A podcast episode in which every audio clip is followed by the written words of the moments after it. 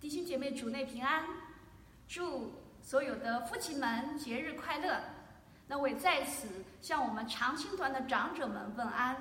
啊，实在是在这个疫情期间啊，我们知道大家不太会使用 Zoom，那么我们也在此呢啊，真的是借着 YouTube 向大家问安。我们非常的想念你们啊，愿主保守我们长者们，国语堂的长者们健康平安。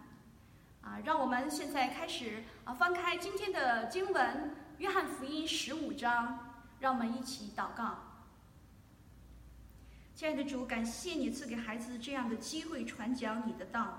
主啊，你的道是何等的丰富，求主你的圣灵与孩子同在，将你的话语讲得清楚明白。求恩主你赐给我们受教的心，无论是听的和讲的，真的是在主里面都同盟造就。感谢祷告，奉恩主耶稣基督的名，阿门。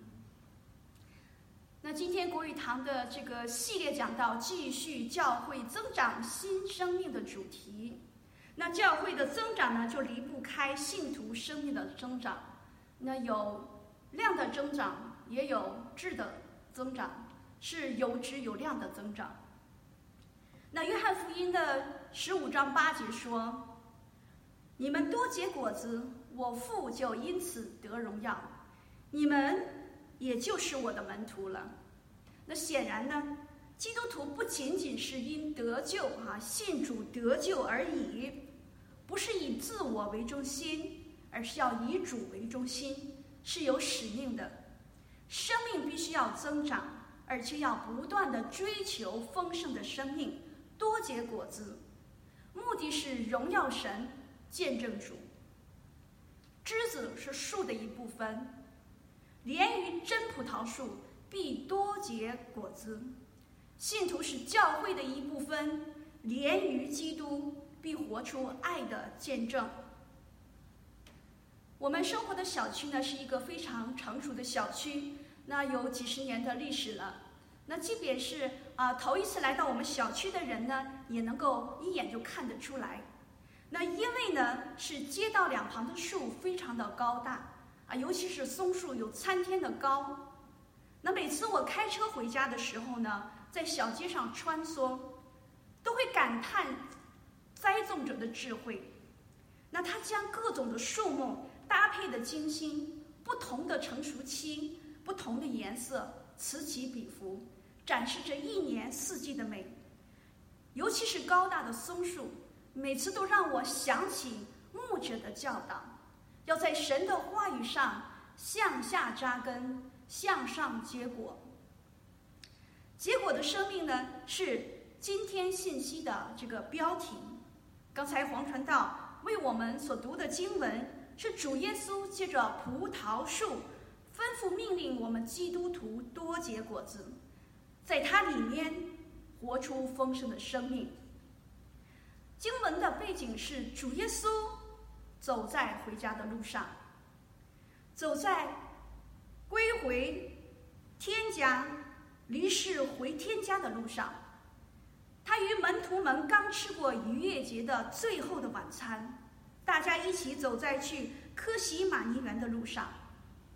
他在那里被抓，直到他受死，三日之后复活。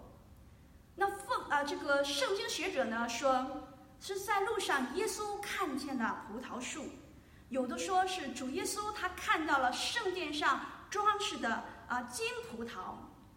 不管怎么说，总而言之是主看到了途中的葡萄树，借此就将神的智慧启示给他自己的门徒，如何住在主里面，内在生命结果。如何住在爱里面，活在这个主的爱里面，活出外在的爱果。主耶稣启示我们如何住在主里面，内在生命结果。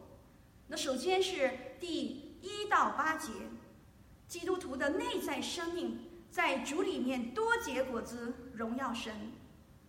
那在旧约的圣经里，葡萄树象征的是神所拣选。立约的百姓以色列民。然而，当我们读经的时候，我们会发现，每当先知们描述以色列人是神所栽培的葡萄树的时候呢，所指的都是令神失望的葡萄树。这葡萄树所结的是败坏的果子，失去了见证。例如，神借着先知以利亚啊，先知耶利米啊的口责备以色列人说：“我栽你是上等的葡萄树，全然是真种子。你怎么向我变为外邦葡萄树的坏枝子呢？”那同样在啊以赛亚书、在以西结书、还有诗篇等等，都有借着葡萄树的这个责备啊神选民的这样的经文。责备的中心就是神的选民生命出了问题，他们对神不忠、不专一，他们拒绝把爱和顺服归给神。那当我们了解了啊葡萄树在旧约的比喻之后呢，我们就不难理解耶稣的比喻了。那耶稣说：“我是真葡萄树，我父是栽培的人。”至于旧约。葡萄树有鲜明的这样的对比，旧约的葡萄树指的是被盗的以色列民，而新约的真葡萄树，比喻的是道成了肉身的耶稣自呃基督自己，是耶稣基督他自己。那真葡萄树的特点是有生命，并且是生命的源头，它多结果子，并且它要通过。枝子与它的连接多结果子。耶稣说：“我是真葡萄树，我父是栽培的人。”又说：“你们是枝子。”父神主耶稣和我们的关系非常的清晰，我们与主是一体的，因为枝子是长在树上的，啊，是这个真葡萄树上的一部分。真葡萄树是主耶稣和与他联合的合一的基督徒，你和我都是这真葡萄树的一部分。那与此同时呢，耶稣说主是栽培者，栽培者必期待着这真葡萄树多结果子。那最近呢，有许多的弟兄姐妹，有不少人在自己家的这个后院。呃，栽种啊，蔬果啊，蔬菜和水果，啊，都是怀着结果子的这样的期待。栽种者的心情是可想而知的。那父神也是这样的心情，他存着期待，啊，修剪葡萄树的枝子，为的是要多结果子。真葡萄树必多结果子，不结果子。或不多结果子是枝子的问题，神是要修剪的。那枝子怎么样多结果子呢？我们的生命怎样能够丰盛呢？那主让我们看到的是连接的问题，是与主的关系，与主的关系，住在主里面，连接出丰盛的生命。那在第一到八节的经文当中，有两个词重复的出现：多结果和在里面。多结果是目的，在里面是条件。多结果子的条件，主告诉我们是住在主里面，与主连接。那和合本的经文是：你们要常在我里面，我也常在你们里面。枝子若不常在葡萄树上，自己就不能结果子。你们若不常在我里面，也是这样。常在的意思，在希腊文原文是住和留的意思。原文是说，你们要住在我里面，我也住在你们里面。枝子靠自己不能结果子，除非它留在葡萄树上。门徒除非住在主里面，否则也不结果子。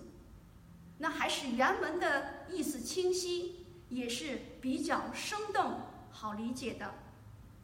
那住的心态呢，必须要用心。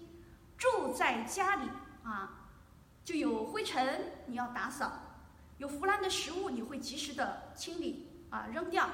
有蚂蚁洞、老鼠洞，你会想办法把它堵住。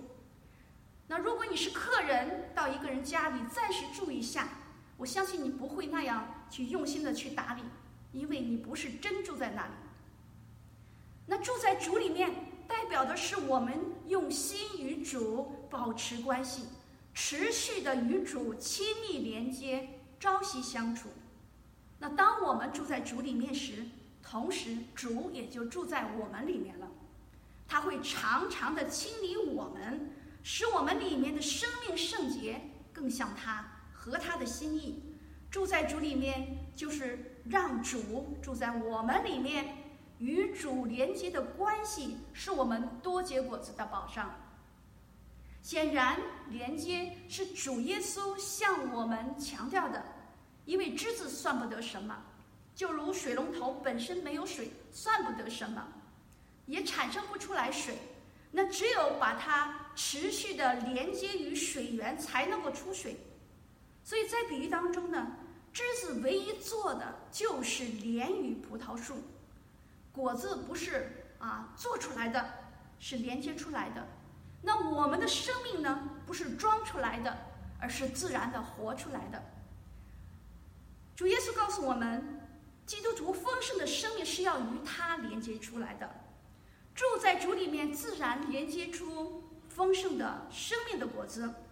我们的品格就不得不啊，不能不像我们的主。为什么主耶稣要我们多结果子呢？经文说，因为要荣耀神，连于基督多结果子，荣耀神，就是主门徒。那经文八节说，你们多结果子，我父就因此得荣耀，你们也就是我的门徒了。希腊文原文说的是。你们也就成为我的门徒了。那实际上是说，我父因你们多结果子得荣耀，因此你们也就成为我的门徒了。那这个呢，是多个译本的普遍翻译，那也是比较清楚，让我们容易明白的。子的心意是为了荣耀父神，愿我们所有的儿女们也都有这样的心。体贴自己的父亲，啊，如果是这样子的话，啊，我们的国语堂的父亲们，啊，就不只是父亲节快乐了，而是天天快乐。那主耶稣的这个心愿呢，是荣耀父神，他巴不得我们连接于他，多结果子，内在生命更更新成长，有基督耶稣的品格。那主的这一番话呢，他的教导。是说给那些因他的道已经干净了的门徒的。那在这个第三节的时候呢，主说：“现在你们因我讲给你们的道已经干净了。”那这个道呢，原文是 logos 啊，是单数的，是特指的，啊，是约翰福音第一章的太初有道的道，是这个道成肉身的道，从上头来的，那可以翻译成是神的话，啊，是。特指的，那我们啊，现在当然是好理解哈、但是当时的门徒们对于啊主耶稣基督他的身份不是那么的确据啊，有那样的准确的这个确据，所以主耶稣反反复复的来告诉门徒们他是谁，他是那位父在我里面，我在父里面的，他是神的儿子。那主耶稣呢，就告诉门徒们，他们是因为这道。神的话干净了的，而主耶稣就是这道，主耶稣就是神的话，就是这话，主耶稣就是道成了肉身啊。那今天我们啊这些爱主的基督徒，其实呢也是已经干净了的，因为我们信这道，我们信耶稣基督是我们的救主，是我们生命的主。主告诉我们。因为现在我们已经干净了，就要持续、继续的住在主里面，与他连接，多结生命的果子。那父神呢，也会随时的修剪我们这些属于他的、已经干净了的人，让我们多结生命的果子。那所以呢，神常会啊，常常会兴起环境，将我们从安逸当中唤醒。神会允许一些我们不喜欢的事情发生在我们的身上，借此让我们认识自己。那有时呢，神会借着各样的危机临到我们，让我们看到我们生命中当中的人性的那个丑陋的部分还有多少，到底结了多少的果子。被人误会的时候，我们是否能真的饶恕？我们是啊，把别人骂得半死呢，还是真的是饶恕？啊，别人有不同意见的时候，我们是否真的能够去包容和忍耐？那还是呢，和别人争个这个脸红脖子粗？啊，我们长期找不到工作或者是不如意的时候，我们是否还真心的信主，还是怀疑神他是否是真实的？那这些呢，都是神修剪的方法，目的只有一个，就是盼望我们的生命成长成熟，多结生命的果子。因此呢，我们需要留心，需要转变我们的观念，我们要有属灵的观念，不要错过临到我们的危机或者是苦难，反倒是要从当中，从这个苦难当中。能够省察自己和神之间的关系，省察我们自己的生命还欠缺什么，及时的调整和悔改，这便是荣耀神。当我们留心操练的时候呢，我们就越来越能活出基督的生命的品格，能够多结果子。每次危机都是属灵生命的考试，我们不能够总考不及格，而是总是要有。结果子的这样的一个心态、表现和留意，要多结果子。是枝子啊，是枝子就要被修剪，目的只有一个：这真葡萄树它要多结果子，连于基督就必多结果子。那到底怎样与基督连接？就是主的话要住在我们的里面。那经文的这个第七节说：“你们若住在我里面，我的话也住在你们里面。”原来主的话住在我们里面，才是我们住在主里面，这才是与主连结。那当然，我们自然就会想到了读经啊、背经、学习神的话、查经、参加主日学。然而，这些并不能保证主的话他就住在我们里面了。啊，它可能是一种假象，把我们自己都给欺骗了。那真相是什么呢？真相是我们有没有遵守神的话，活出他的话，这才是住在神的话真的住在我们里面了。举几个例子帮助大家理解，比如说《约翰福音》的五章三十九节，耶稣斥责犹太人说：“你们查考圣经。”因为你们以为内中有永生，给我做见证的就是这经。然而你们不肯到我这里来得生命。意思是这些人查考圣经，但不信经上的话，不遵守神的命令。其实，在基督的呃图当中也是有这样的现象的。我们查考，但是我们不遵守。那再例如撒母耳记上啊，我们刚刚小组查经查过了这个以呃这个经文，以利的两个儿子，他们身为祭司，是熟悉律法的，神的话是很清楚的，但是他们不把神的话放在心里，藐视耶和华的祭物，甚至是抢夺啊取为己有，更甚至竟然于会幕门前侍候主的。啊，是呃，伺候的这些妇人苟合，那还有呢，就是法利赛人，头脑有知识啊，却不与主连结，甚至要杀主耶稣。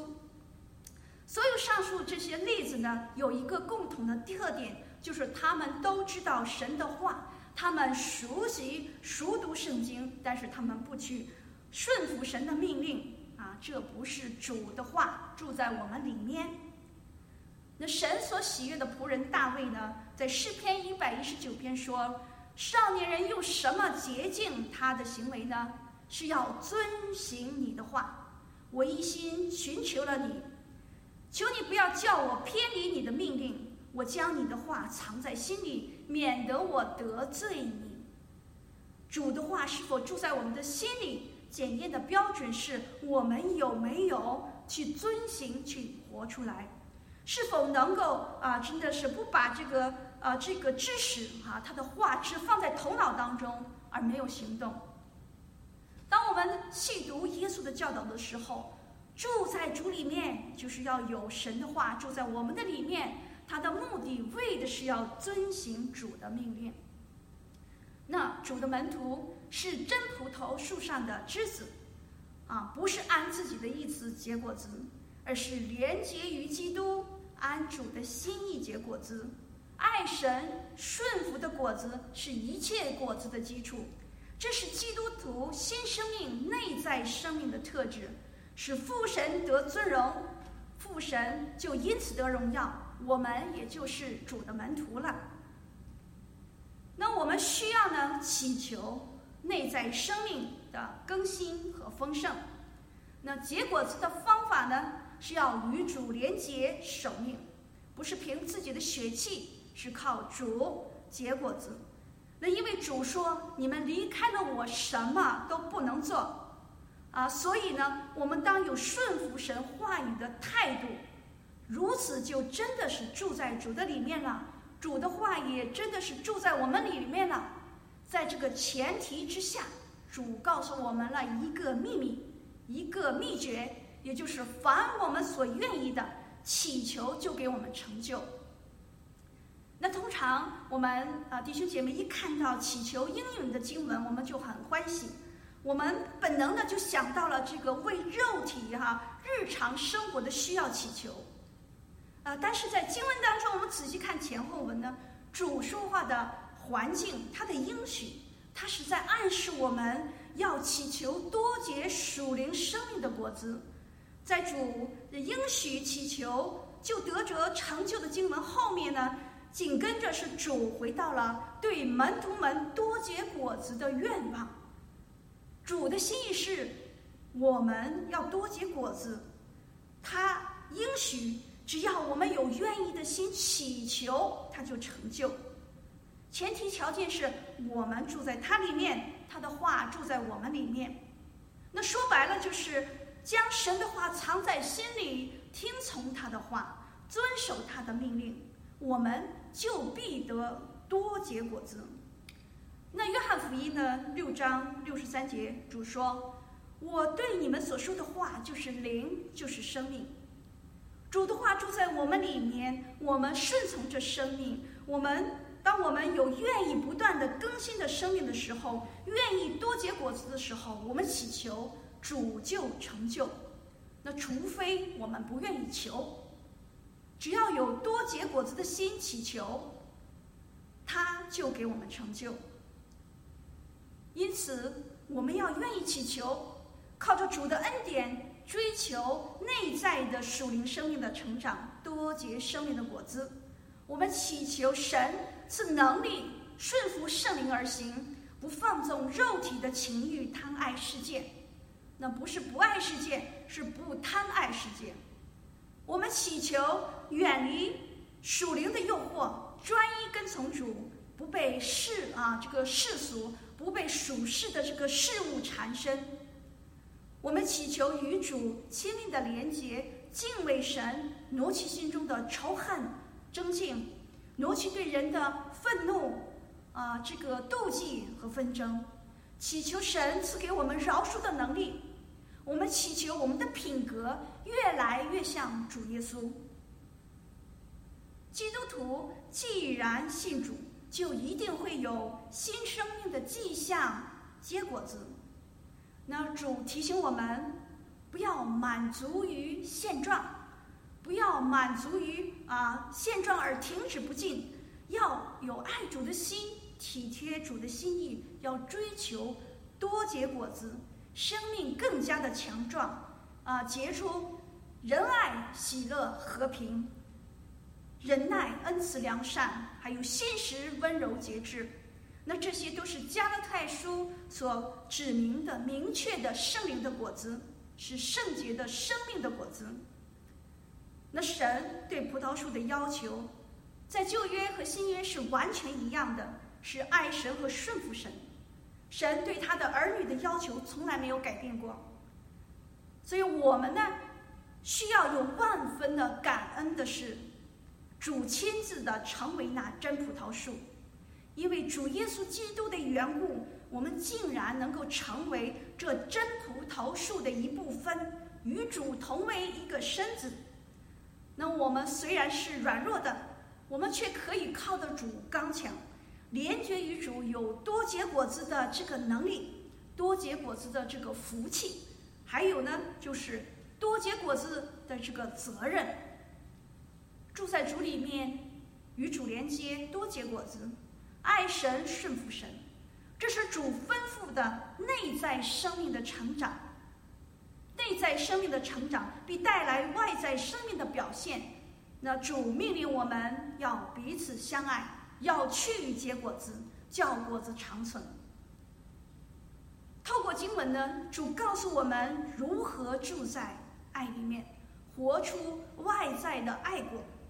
在经文的九到十七节里，基督徒的外在的表现，在爱里面去结果，见证主。首先是与人的关系，啊，住在爱里，活出生命的见证。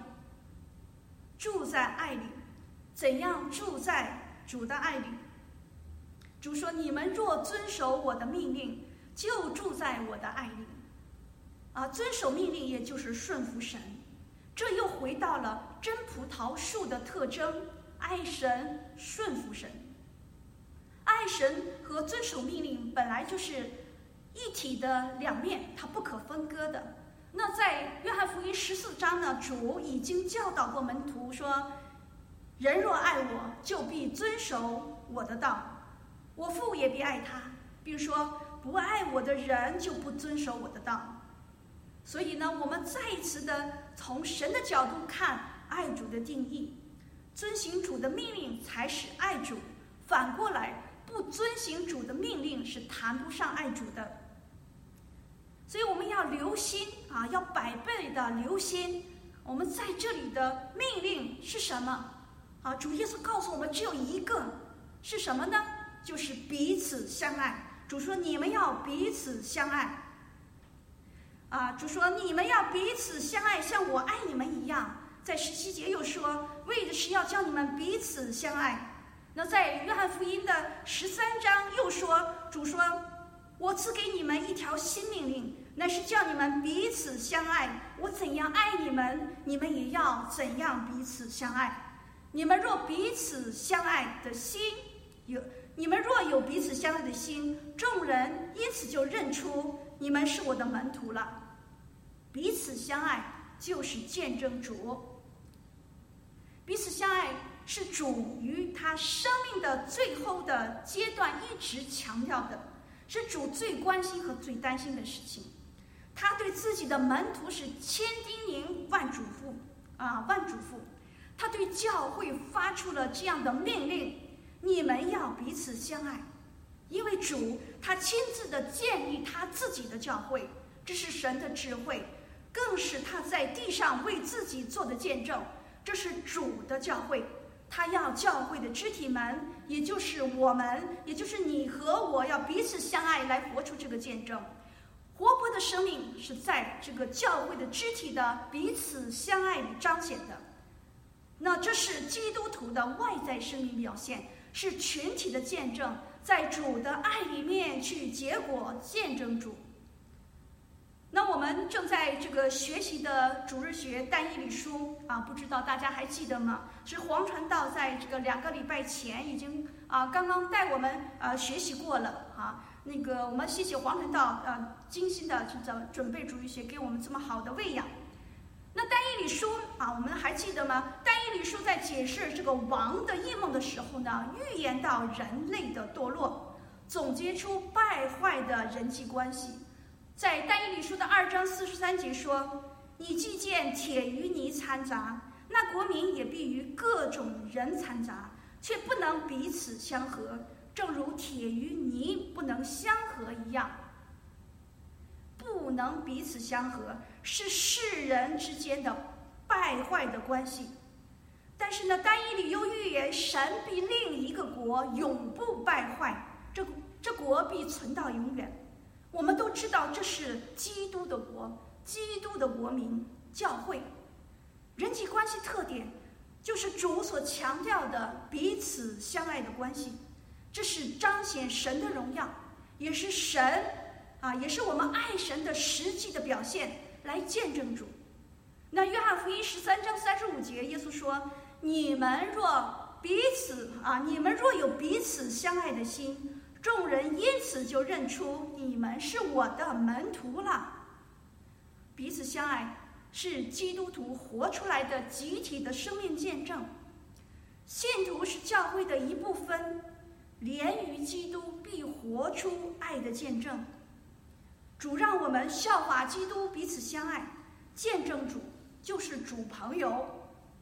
那主的喜乐是对父神的这个顺服，讨父神的喜悦，他住在父的爱里，主要他的。这个喜乐在我们里面，叫我们与他同喜同满足。可以说，主要我们遵守他的命令，讨他的喜悦，让他的喜悦充满我们，啊，充满我们，是我们别无所求的喜乐，在主里面的喜乐。我们如今呢，还活在这个地上，所以主呢，竟然的啊，情词迫切的就对我们说。如果我们遵守他吩咐的命令，彼此相爱，这一个命令，我们就做他的朋友了。那朋友的关系是互信互爱啊，相互之心，毫无保留。主竟然渴望他的门徒做他的朋友。那有首诗歌叫《最知心的朋友》，而唱的是主是我最知心的朋友。那歌词的大意呢，基本上是一生主都帮助我。那在我们唱这首歌的时候，我们有没有想过主把我们当朋友吗？还是我们一厢的情愿？我们有没有想过想要做主的朋友？那做主的朋友，经文告诉我们有一个条件啊，在这里就是遵守主所吩咐的。要彼此相爱这一个命令，啊，主不是啊，不单表达的是命令，更是表达的是他巴不得我们做他朋友的愿望。他说，我们彼此相爱，他就视我们为知己，他不再称我们为他的仆人。仆人做事，啊，朋友交心，这是多么大的荣幸。那在这个十三节的时候呢，主说：“人为朋友舍命，人的爱心没有比这个大的。你们若遵守我所吩咐的，就是我的朋友了。”那是让我又联想到罗马书的五章六到八节，保罗说：“基督是为罪人死，神的爱就在此向我们显明了。”而在这里的经文呢，主竟然暗示他是为自己的朋友死。这是何等的情！那当我读到这里的时候呢，我是非常的感动，更能的体会到主耶稣他那种情真意切的盼望，他多么的孤独，他多么的盼望他的门徒能够懂他的心。有多少人真的听进去了？你们要彼此相爱，教会要彼此相爱。彼此相爱，我们通常会自然想到的就是做什么事情，啊，例如啊，牺牲自己的时间关心别人，啊，嘘寒问暖，或者是团契活动。我们在生命上，我们彼此的交流啊，分享，与快乐的人同乐，与哀伤的人同哭。那这些都是主啊喜悦的，这是我们彼此相爱的行动。那么我们可以好好的思想一下，我们在哪些方面啊有了亏欠？但是在这段经文当中，但是哈，但是在这段经文的前前后后呢，主强调的彼此相爱的重点是指教会的合一，啊，是作者使徒约翰所记录的这个角度。你去看啊，约翰他记录的角度，在约翰福音，主被仆之前的祷告，确实为的是教会合一的祷告和祈求。啊，记录在这十七章，教会彼此相爱合一的关系是主所挂心的。彼此相爱是教会最有力的见证。这个信息我们经常的讲，但愿这句话住在我们的心里，常常提醒我们去照着主的这个命令去行。肢体之间必须、必须、必须、必须要活出忍耐，活出恩慈、饶恕和包容。圣灵的果子就是我们彼此相爱活出来的生命的果子。你愿意做主的朋友吗？我的选择是 yes。主说：“我们若遵循、遵守彼此相爱的这个命令，他就称我们为他的朋友。”那我也在这里也帮助大家推敲一下主的这个逻辑哈，仔细来看他的一个话前前后后。他说，也就是说，如果我们不遵守彼此相爱这个命令，不单是我们不是主的朋友。是连仆人也做不好，甚至是恶仆，因为不从不听从主命令的啊，他不听从主的命令。你说这仆人是什么样的仆人？话又说回来，谁是主的仆人？很多基督徒都没有意识到自己就是主的仆人，而、我们常常以为是教会的牧者，啊，我们忘记了自己就是主的仆人。而，我刚才说了，我们刚才说了，我们已经是因主的道干净了，我们就是主的门徒。凡是真心相信耶稣基督的人，都是主的门徒，都是主的仆人。因此呢，活出彼此相爱的生命是主绝对的命令，是基督徒没有选择的，啊，是没有选择的。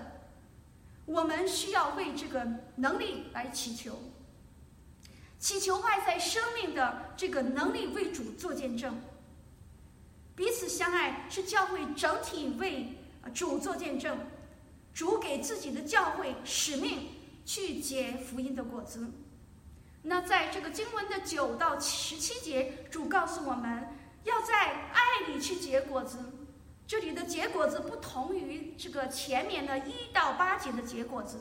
前面所强调的是自身的个人的属灵生命的成长，要连于主，爱神、顺服神的命令，所结出的是个人的生命的品格。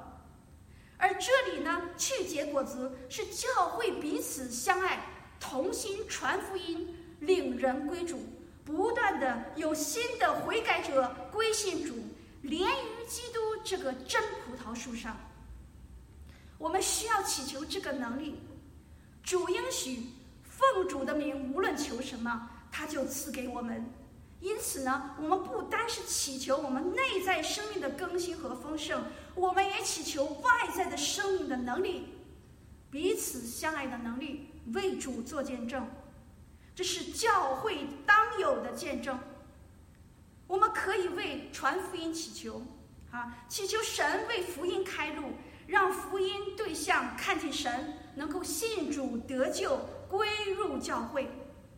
主明确的说，是他拣选了我们，并分派我们去结果子，所以他必为这件事情来负责。我们要做的是，只要我们遵守他的命令去结果子，啊，去多结果子，主就叫我们的果子长存，使我们的果子能够长存，不断的结果子。因此，教会啊就增长。圣经里很多树，有很多树，有香柏树，有这个无花果树，有橄榄树，还有葡萄树，还有很多，还有大家都非常熟悉又让我们伤痛的两棵树，那就是在创世纪伊甸园里的时候的那两棵，一棵是分别啊这个分别善恶树的啊树和生命树。那常常有听人们啊惋惜啊，当年亚当怎么太笨了啊？为什么先吃这个分别善恶树的果子呢？啊，如果先去吃生命树的果子有多好呢？啊，接着又说，然后再去吃这个啊，这个啊，如果是先吃生命树的果子，然后再去吃这个分别善恶树的果子呢？啊，我在教会经常听到一些啊人啊都有这样的想法，啊、人就是人，罪人啊，是违背神的命令，是我们的天性。神说不可吃，人非要吃，想着法子违背神的命令。那难怪呢，在旧约，神比喻自己亲自栽了葡萄树，啊，期望结好果子，最后还是结出了酸葡萄，因为神的选民也是这样的悖逆，选择不遵守神的命令。唯独耶稣才是能结果子的真葡萄树。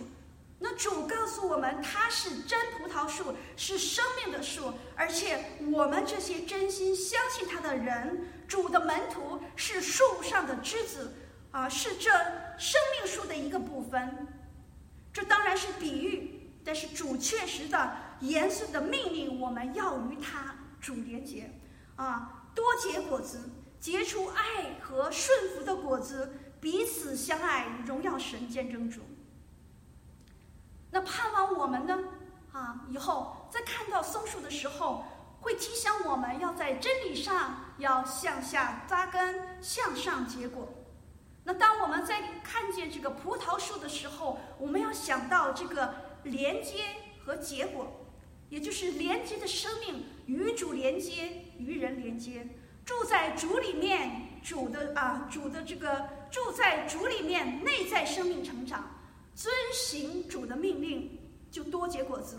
那住在爱里面，外在生命表现，活出主的命令，彼此相爱，去结果子，荣耀神，见证主。丰盛的生命在于主，哈，在于主，在于与主连接，多结果子，是爱神、守命、爱人，弟兄姐妹彼此相爱。葡萄树是个人生命的增长。也是教会生命的增长。住在主里面的，必住在爱里面。让我们同心祷告。亲爱的主，我们感谢你赐下你宝贵的话语，让我们看到我们的生命必须要与与主你连接，看重与主你自己的关系，也看重与弟兄姐妹的关系。主啊，让我们看重教会主你自己的教会。主啊，求你感动我们，不单单是满足于信主，也让我们追求听从你的命令，做主你自己的门徒，为主做见证。让我们看到基督这棵真葡萄树所结出的果子，是基督徒爱主爱人，彼此相爱，使主的教会不断的增长，使父神得荣耀。主啊，今天是父亲节，我们也愿天啊天下的这些父亲们。愿主内的这些父亲们能够遵行主你的喜啊喜啊这个心意，讨天父的喜悦，使我们的主内的弟兄们啊这些父亲们，他能够遵行主你的命令，在家中，在他们儿女面前是得主你喜悦的父亲，尽好他们做父亲的职分，在家里做头，将全家人都带带都带到主你的面前来，荣神一人。我们这样的祷告是否恩主耶稣基督的名，阿门。